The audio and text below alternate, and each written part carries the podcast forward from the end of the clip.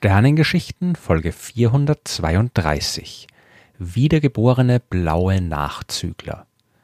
Ein Stern entsteht irgendwann aus einer großen Wolke voll Gas und Staub. Und dann tut er ein paar Millionen oder Milliarden Jahre lang das, was Sterne halt so tun, nämlich in seinem Inneren Atome fusionieren und mit der dabei entstehenden Energie leuchten. Und wenn der Brennstoff irgendwann mal alle ist, dann ist das Leben des Sterns zu Ende. Kein Stern lebt ewig, aber manche Sterne leben länger, als sie es eigentlich tun dürften. Es geht heute allerdings nicht um Zombie-Sterne, obwohl es sowas ähnliches in der Astronomie tatsächlich gibt, aber das ist ein Thema für eine andere Folge der Sternengeschichten. Es geht um Sterne, die man blaue Nachzügler nennt oder bisschen üblicher mit dem englischen Fachbegriff Blue Stragglers.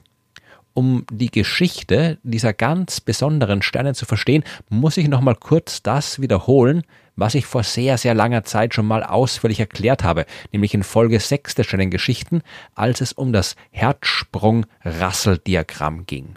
Dieses Diagramm ist in der Astronomie enorm wichtig und sehr kurz erklärt besagt das, dass Sterne nicht beliebige Kombinationen von Helligkeit und Temperatur haben können. Ja, bestimmt man diese Werte für eine Gruppe von irgendwelchen Sternen und zeichnet die in ein Diagramm ein, ja, auf dem an der einen Achse die Helligkeit aufgetragen wird und auf der anderen die Temperatur, dann findet man diese Sterne da nicht einfach irgendwo verteilt, sondern alle entlang einer Linie, die sich von links oben nach rechts unten erstreckt. Also von den heißen, hellen Sternen hin zu den kühlen und dunklen. Der Grund dafür, dass diese Linie existiert, das ist die Art und Weise, wie ein Stern funktioniert. Je mehr Masse ein Stern hat, desto größer sind Druck und Temperatur in seinem Inneren und desto schneller kann dort auch die Kernfusion ablaufen und desto größer ist seine Leuchtkraft. Ein massereicher Stern hat gar keine andere Wahl, als heiß und hell zu sein. Und genauso kann ein kleiner Zwergstern nicht anders als kühl und schwach zu leuchten. Das geht nicht anders. Das gilt aber nur so lange, wie im Inneren des Sterns die ganz normalen Kernfusionsprozesse ablaufen. Wenn sich das Leben eines Sterns dem Ende zuneigt, dann ändert sich das Bild. Unsere Sonne zum Beispiel ist derzeit ein ganz normaler Hauptreihenstern, also ein Stern, der genau auf dieser speziellen Linie der Hauptreihe im Herzsprung-Rassel-Diagramm liegt. Und die Sonne hat sich dort exakt an dem Punkt eingeordnet, den die physikalischen Vorgänge für einen Stern ihrer Masse vorgesehen haben. Und an diesem Punkt im Diagramm bleibt die Sonne auch. Das wird sich erst in circa fünf bis sechs Milliarden Jahren ändern. Dann wird die Sonne anfangen, sich langsam aufzublähen. Sie wird immer größer werden, bis sie ein sogenannter roter Riese geworden ist. Die ist dann sehr groß, die Sonne. Sie leuchtet auch sehr hell, aber sie ist auch sehr kühl, eben weil sie sich so stark aufgebläht hat und ihre Dichte gesunken ist. Die Sonne wird dann kein Hauptreihenstern mehr sein, sondern sie landet im Herzsprung-Rassel-Diagramm auf dem sogenannten roten Riesenast, ja, in der oberen rechten Ecke des Diagramms, über der Hauptreihe. Und da die Kernfusion im Inneren der Sonne immer weiter zum Erliegen kommt, wird auch dieses Stadium irgendwann enden und aus dem roten Riesen wird ein weißer Zwerg. Das ist der kleine, aber heiße Rest, der innere Kern der Sonne, der übrig bleibt, in dem aber keine Fusion mehr stattfindet. Dann wird die Sonne aus der oberen rechten Ecke im Diagramm in die linke untere Ecke wandern, da wo die heißen, aber schwach leuchtenden Objekte zu finden sind, unter der Hauptreihe. Das hat alles noch nichts mit den blauen Nachzüglern zu tun, ist aber trotzdem sehr wichtig. Der Weg der Sonne durch das Herzsprung-Rassel-Diagramm, der ist typisch, das machen alle Sterne so. Die reihen sich nach ihrer Geburt auf ihrem Platz entlang der Hauptreihe ein und verlassen die Hauptreihe, wenn die Kernfusion in ihrem Inneren zum Erliegen kommt. Interessant wird die Sache, wenn wir uns nicht einfach irgendwelche Sterngruppen anschauen, sondern die Sterne eines Sternhaufens. Das äh, sind, wie der Name ja mehr als deutlich sagt, Sterne, die sich unter ihrer gemeinsamen Gravitationskraft zu einem Haufen geformt haben. Ja, jetzt nicht wie ein Haufen Orangen im Supermarkt oder so natürlich, ja. Aber die Sterne eines Haufens befinden sich im Allgemeinen deutlich näher beieinander, als das Sterne tun, die nicht Teil eines Haufens sind, ja, so wie unsere Sonne. Außerdem sind die Sterne eines Haufens alle Geschwister.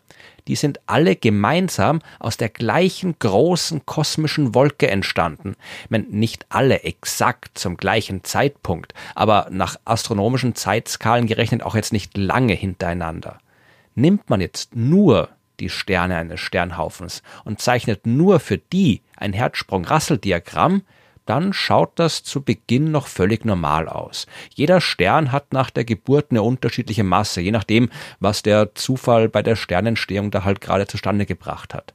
Die massereichen Sterne, die liegen dann links oben im Diagramm auf der Hauptreihe, die leichteren liegen rechts unten. Wir kriegen also eine ganz normale Hauptreihe. Wenn wir aber ein paar hundert Millionen Jahre warten, dann hat sich das Bild geändert, weil je mehr Masse ein Stern hat, desto kürzer ist ja auch sein Leben. Ein Stern, der heißer brennt, ist auch schneller mit der Kernfusion durch. Sein Brennstoff, der ist früher aufgebraucht. Das heißt, die ersten Sterne, die die Hauptreihe eines Sternhaufens verlassen, das sind auch immer die mit der meisten Masse. Wir werden jetzt also eine verkürzte Hauptreihe sehen. Die heißen und hellen Sterne oben links, die fehlen weil die schon längst in Richtung roter Riesenast abgebogen sind. Wenn wir noch ein bisschen länger warten, wird die Hauptreihe noch kürzer sein und so weiter. Das ist nicht nur interessant, das ist auch ein wichtiges Werkzeug, denn aus diesem Abknickpunkt der Hauptreihe kann man wunderbar das Alter eines Sternhaufens bestimmen. Je älter der Sternhaufen ist, desto mehr seiner Sterne haben die Hauptreihe schon verlassen. Und 1953 hat der amerikanische Astronom Alan Sandage genau so eine Altersbestimmung im Kugelsternhaufen M3 durchgeführt. Das ist so ein Kugelsternhaufen, der sich in unserer Milchstraße befindet. Der ist ungefähr 90 bis 100 Lichtjahre im Radius ist ungefähr 34.000 Lichtjahre von uns entfernt. Man kennt diesen Haufen schon seit Jahrhunderten. Er ist immer wieder untersucht worden und als jetzt Alan Sandage dahin geschaut hat, ist ihm etwas sehr Seltsames aufgefallen. Die Hauptreihe, die war verkürzt. Ja, das war noch ganz normal, so wie es zu erwarten war. Äh, zu erwarten für ein Alter von circa 11 Milliarden Jahren. Aber dann hat Sandage eine Gruppe von Sternen gefunden, die hinter dem Abknickpunkt im Diagramm gelegen sind. Heiße, blau leuchtende Sterne mit einer Masse, die viel zu groß war, als dass sie noch existieren hätten dürfen. Alle anderen Sterne des Haufens mit einer ähnlichen Masse die sind längst in Richtung roter Riesenast gewandert. Nur diese komischen blauen Sterne, die haben immer noch heiß und hell geleuchtet, obwohl die auch schon verschwinden hätten sollen. Die waren immer noch auf der Hauptreihe, obwohl sie die wegen ihrer Masse und ihres Alters eigentlich schon längst verlassen hätten sollen. Das sind die blauen Nachzügler, und es war lange unklar, wie sie es geschafft haben, ihr Leben zu verlängern. Diese blauen Nachzügler, die findet man nicht überall, die existieren vor allem dort, wo viele Sterne mit vergleichsweise wenig Abstand auf einem Haufen zu finden sind. Also in Sternhaufen, ja, oder auch in den Zentralbereichen einer Galaxie. Und das ist kein Zufall, denn nur deswegen kann es sie überhaupt geben. Ein einzelner Stern, der kann nichts gegen die Physik ausrichten. Ja, wenn der Brennstoff für die Kernfusion aufgebraucht ist, dann muss der Stern die Hauptreihe verlassen. Da gibt es keine Alternative. Aber wenn der Stern es irgendwie schafft, an neues Material zu kommen, um weiter Kernfusion zu betreiben, dann hat er eine Chance. Und es muss natürlich ausreichend viel Material sein. Eine Möglichkeit, das zu erreichen, haben Sterne, die Teil von Doppel- oder Mehrfachsternsystemen sind. Äh, sind zwei Sterne eines Systems einander sehr nahe und haben sie unterschiedliche Massen, dann wird zuerst einmal natürlich auch hier der massereichere Stern sein Leben zuerst beenden. Der wird sich aufblähen, wird immer größer werden und irgendwann wird er dabei vielleicht so groß und kommt dem anderen Stern so nahe, dass ein Materialtransfer stattfindet. Das heißt, der kleinere Stern, der sich noch auf der Hauptreihe befindet, zieht Material vom großen, sterbenden Stern an. Und jetzt hat der kleine Stern eine einmalige Chance, seinen angestammten Platz auf der Hauptreihe zu verlassen, ohne gleich zum roten Riesenast wandern zu müssen. Das neue Material macht ihn schwerer, er leuchtet heißer und heller und rückt ein Stück die Hauptreihe hinauf dorthin, wo die blauen Nachzügler sich befinden. Man hat aber auch blaue Nachzügler gefunden, die definitiv nie Teil eines Doppelsternsystems waren. Die müssen also einen anderen Weg gefunden haben, ihr Leben zu verlängern. Dieser Weg existiert, war aber ein bisschen brutaler. Die sind nämlich entstanden, als zwei kleinere Sterne miteinander kollidiert und verschmolzen sind. Dieser neue Stern, der daraus entstanden ist, der hat eine größere Masse, leuchtet heller und kann ein neues Leben hoch oben auf der Hauptreihe bei den blauen Nachzüglern beginnen. Dort, wo in dem Sternhaufen eigentlich gar keine Sterne mehr sein sollten. Und das erklärt auch, wieso man diese Sterne nur in Sternhaufen oder anderen Sternansammlungen findet. Weil nur dort sind die Abstände zwischen den Sternen so gering, dass überhaupt eine realistische Chance auf eine Kollision besteht. Und dort können durch nahe Begegnungen zwischen den Sternen auch die Doppelsternsysteme zusammenschrumpfen, sodass ein Massentransfer überhaupt wahrscheinlich wird. 2006 haben Forscherinnen und Forscher untersucht, welcher dieser beiden Mechanismen jetzt der dominante ist.